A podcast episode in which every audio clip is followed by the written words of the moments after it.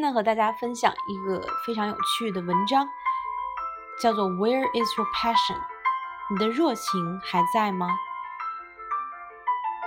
Today I want to talk about passions. Have you discovered where your passion is? Sports, theater, music, education, social interaction, maybe business?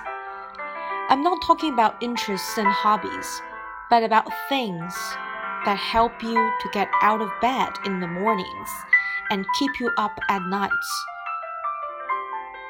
What are the most important things in your life?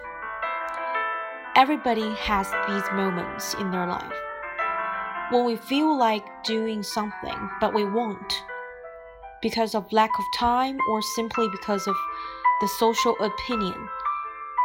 These are the things truly worth living for. Sometimes it's not that easy to answer the question, What is your passion? Or even more difficult, What is the most important thing in your life? Who am I? These questions are the questions for the great philosophers. I ask myself what I want to be remembered by. Ask yourself that, and your thoughts become much more clearer. I myself have already found my passion. It's English. I enjoy listening to others speak it, no matter daily conversations or from movies. And I do know that why I have so much passion about English. I can still well remember that when I was a primary school student at grade 6, it was during the Chinese New Year, you know. Since the smartphone was invented, a lot of fun for a person comes from it, no matter children or adults. I feel so bored that time, so I borrowed my uncle's cell phone and started to play it. I accidentally turned on the music player and played an English song I'd never heard before. Suddenly, I was deeply attracted by its rhythm one of its lyrics is walking in around and around and around. And from then, I really wanted to learn English well and started falling in love with English.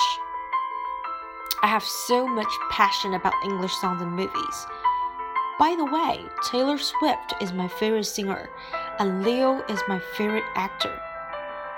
English is just one of my best friends. It fulfills me and I can't imagine my life without English. But in spite of fact, I found my great passion. I constantly discover other passions in different activities. And I suggest you to do the same thing.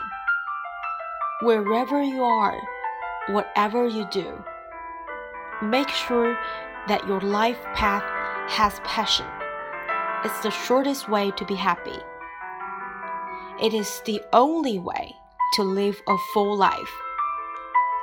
Thanks, guys. Bye for now. 下次再聊。